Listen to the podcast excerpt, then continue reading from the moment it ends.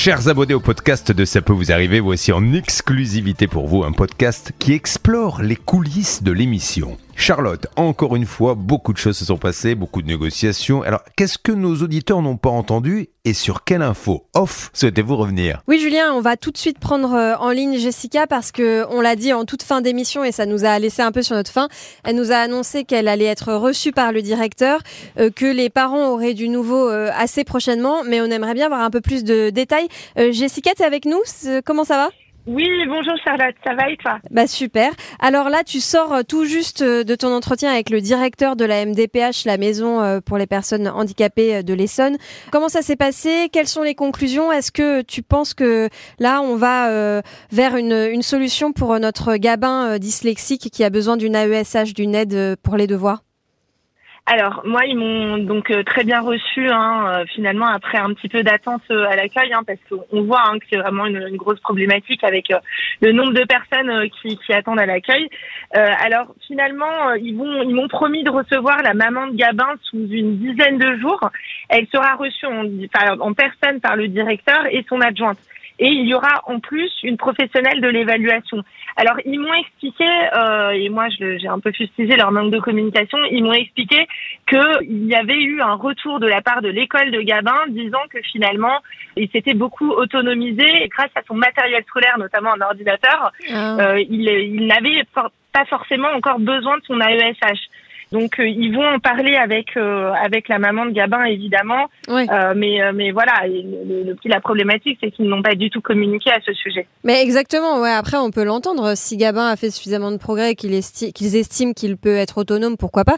Simplement, c'est pas du tout ce qui a été dit aux parents pour justifier le refus. Donc c'est ça qu'on comprend pas bien effectivement. Mais en tout cas, merci Jessica pour cette belle avancée dans ce dossier. T'as été reçue parce que tu venais de la part de l'émission ou est-ce que tu as suivi le processus normal, c'est-à-dire faire la queue euh, derrière euh, les autres euh, personnes venues là ce matin à la MDPH. comment ça s'est passé? Bah, en final, j'ai essayé d'interpeller des, employés qui passaient dans le couloir en expliquant la situation, en expliquant que j'étais journaliste pour l'émission, mais ça n'a pas marché puisqu'ils m'ont à chaque fois renvoyé vers l'accueil. Donc j'ai fait la queue comme tout le monde hein, pendant une bonne demi-heure pour pour expliquer la situation et finalement le directeur m'a reçu. Bon bah c'est chouette. Eh ben, merci d'avoir attendu une demi-heure pour nous. Euh. je sais que c'est jamais une partie de plaisir de faire la queue comme ça pendant une demi-heure. Euh. Donc tu l'as fait pour euh, ah, pour la maman de Gabin et, c'est super. Merci Jessica. À bientôt. Donc dans une dizaine de jours, on prend des nouvelles avec toi pour savoir ce qui s'est dit à cette à cette réunion entre le directeur et la maman de Gabin. C'est ça. Merci. Bernard, toi, j'aimerais bien que tu reviennes sur le dossier ah, je crois que tu as un appel. Alors, c'est pas un appel perso, je vous promets, c'est un appel de, Christophe Famechon, qui est le directeur du service après-vente de, de Fnac Darty sur un dossier qu'on avait fait avec Jean-Luc la semaine dernière. Je me rappelle très bien. Donc, je pense qu'on, je l'appelle, je le, ah, je, le rappellerai plus tard. Bah oui, parce qu'il avait bénéficié d'une offre Black Friday, puis finalement, on lui livrait pas l'ordinateur et on lui demandait de rajouter 300 euros. Donc, on a hâte d'avoir des nouvelles du dossier. Donc, je pense que donc vous aurez du nouveau peut-être demain. Ok. Et en attendant, pour revenir sur les dossiers de ce matin, moi, j'aimerais bien que tu nous donnes quelques petits détails croustillants sur ta conversation avec le gérant de LM Green pour cette haie artificielle. Je crois qu'il est parti un peu dans les tours. C'est Monsieur Azerwal lui-même que tu as eu en ligne? Bah moi, j'ai demandé, il m'a dit oui. Euh, mhm. donc, euh, donc je suppose que c'est lui. Je lui ai expliqué le contexte. Il m'a dit écoutez, on va pas parler des heures hein, au niveau d'Adeline. Euh, elle, euh, elle rend pas le, le, carton comme prévu. Vous achetez des chocolats, comme on a dit à Sacha, ou vous achetez euh, des chaussures, vous rendez pas la boîte, donc on rembourse pas. Je dis, mais elle peut venir sur place. Même euh, Sacha qui est sur place peut récupérer les cartons pour Adeline. Comme ça, elle remet les haies à l'intérieur, etc. Il dit, non, il n'en est pas question. Courbé, pas courbé. En gros, j'en ai rien à faire. je ne rembourserai pas. Et c'est un problème de susceptibilité pour moi, parce que l'enjeu, c'est 280 euros. Ouais, même pas 233. J'ai bien aimé l'éclectisme des exemples donnés quand même entre la boîte de chocolat et la paire de chaussures. on était vraiment dans tous les domaines.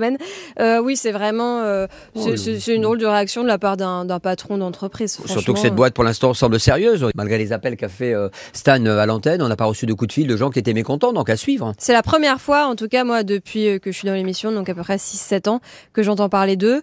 je pense que Bernard, toi non plus, tu n'en avais jamais, entendu parler franchement, en 20 LM Green à Marseille, jamais j'ai entendu quoi que ce soit de négatif sur eux, et c'est surprenant la réaction d'un des patrons parce que je pense que c'était lui qui me parlait. Oui, je pense qu'ils ont été un petit peu vexés peut-être parce que c'est vrai qu'Adeline avait posté sur son compte euh, Instagram euh, des messages. Bon, la susceptibilité des entreprises. un autre qui était un peu vexé aussi, c'était pour le premier dossier avec Jonathan et cet artisan, Monsieur Goncalves. La conversation, c'était chaud, chaud, chaud. Hein. Et pour le coup, avouons-le, ça arrive parfois dans l'émission, c'est rare. Mais là, on savait plus trop qui croire et on avait l'impression que c'était euh, ni blanc ni noir, quoi. Que c'était un peu gris, que les torts étaient partagés. Oui, moi, mon sentiment, j'ai eu Christophe euh, Goncalves de Rénov Habitat qui m'a parlé hors antenne et qui m'a dit, écoutez, euh, Jonathan, on veut faire le, le maître d'œuvre. D'accord? Le problème, c'est qu'il convoque pas les gens et qu'il veut que je me rende en contact, moi, avec le plombier. Hmm. C'est pas mon job.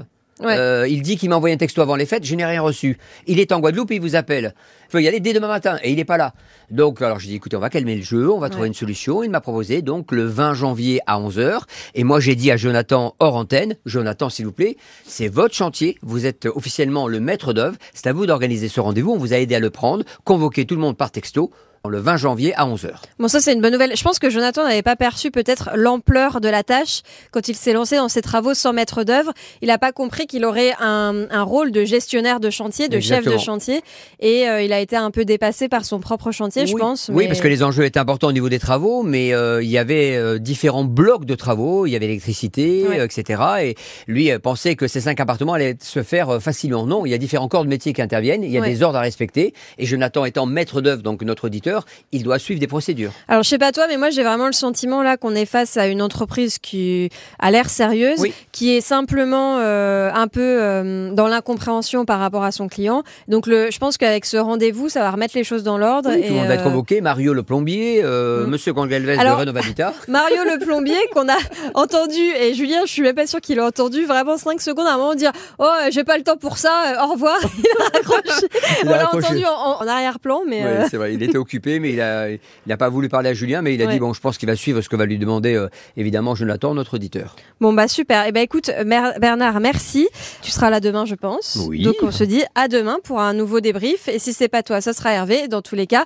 dès 9h dans CPVA évidemment comme tous les jours J'espère qu'on aura du nouveau de la FNAC avec Monsieur Famonchon et Jean-Luc pour cet ordinateur pris pendant le Black Friday le 28 novembre Ah oui. qu'il n'avait pas eu. parce que tu sais pas du tout euh, ce qu'il va te dire là. Alors, je, je sais en partie ce qu'il va me dire, mais je voudrais qu'il me confirme par écrit ou par téléphone pour qu'on puisse avoir une traçabilité. mais euh, mon petit doigt me dit que ce sera une bonne nouvelle C'est une, ça- pour mon avis, ce sera une très bonne nouvelle. génial à demain. Bernard À demain. ciao